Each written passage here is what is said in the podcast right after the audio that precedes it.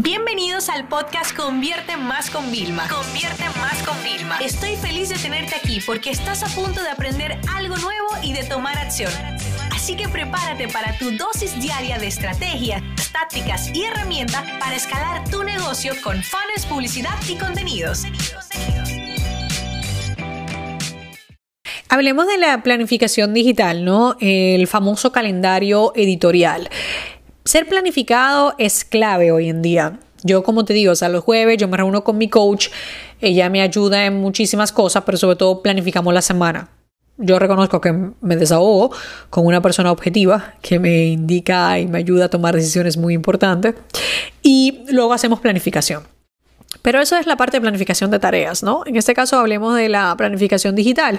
¿Por qué? Porque nosotros para poder potenciar nuestros resultados, ustedes saben que el pilar de contenido es esencial. Requiere planificación, medición, análisis de datos y seguir ¿Ok?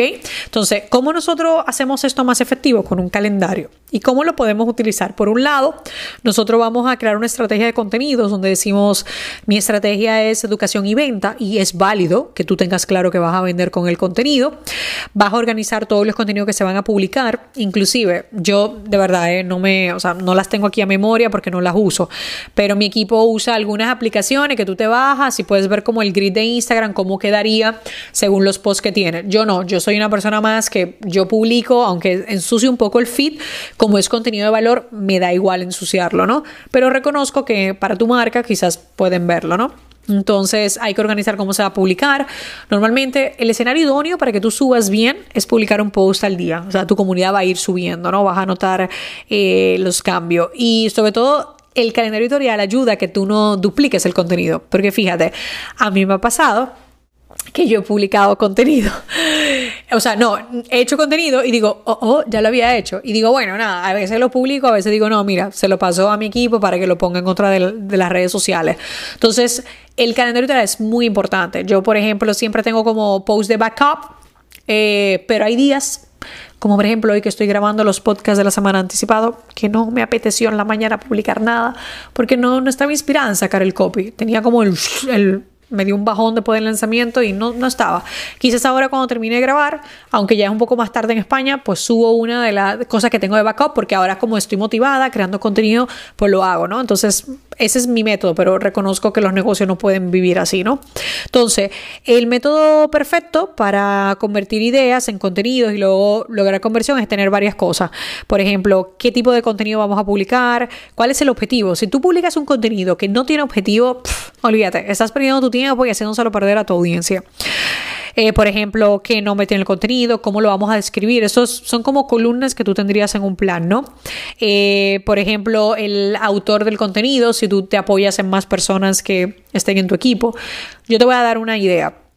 Yo a veces, yo si me meto a montar un post, uff, tardo horas, señores, tardo cuatro, cinco horas, porque yo soy perfeccionista. Entonces yo muchas veces lo escribo en el email, sin distracciones, pego las imágenes y ya mi equipo como que lo optimiza, le agrega, etcétera, le quita si lo ven, pero el post sale mío firmado, porque fue mío. Si yo mando un audio explicando el post paso a paso y a mí me lo redactan, el post es mío. O sea, tengan en cuenta esto para la firma, que se lo dejo ahí eh, para que lo tengan claro.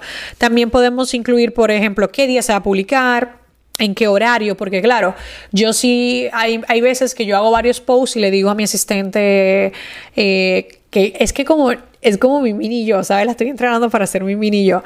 Y entonces ya no es solo como de cosas de asistente, de citas, sino, sino estamos trabajando juntas, la estrategia social, la estrategia de venta. Le digo, please, Neri, ayúdame y publica esto, programa esto. Ya me podría ayudar, ¿no? O sea, programándolo si tengo esta planificación. Eh, ¿En qué canal lo vamos a publicar y en qué momento? Normalmente yo, cuando son carruseles educativos de Instagram, lo publico en Instagram. A la hora lo llevo al LinkedIn y después lo llevo a Facebook como un vídeo. ¿Por qué los llevo a todas las plataformas en diferentes formatos? En, en LinkedIn es un PDF, en Facebook es un vídeo y en Instagram es un carrusel porque lo puedo promocionar con ads.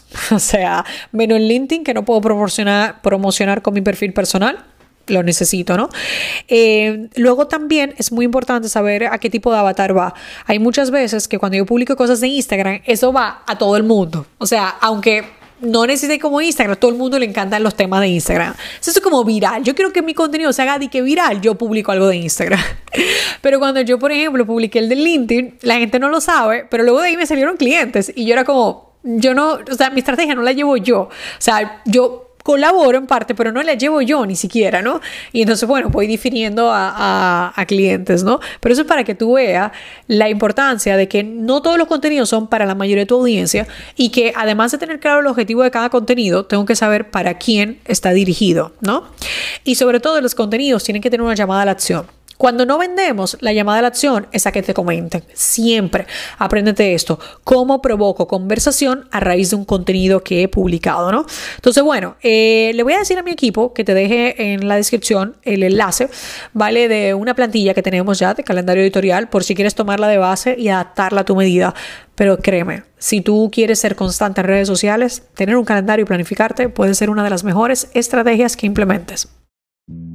Esta sesión se acabó y ahora es tu turno de tomar acción. No te olvides suscribirte para recibir el mejor contenido diario de marketing, publicidad y ventas online.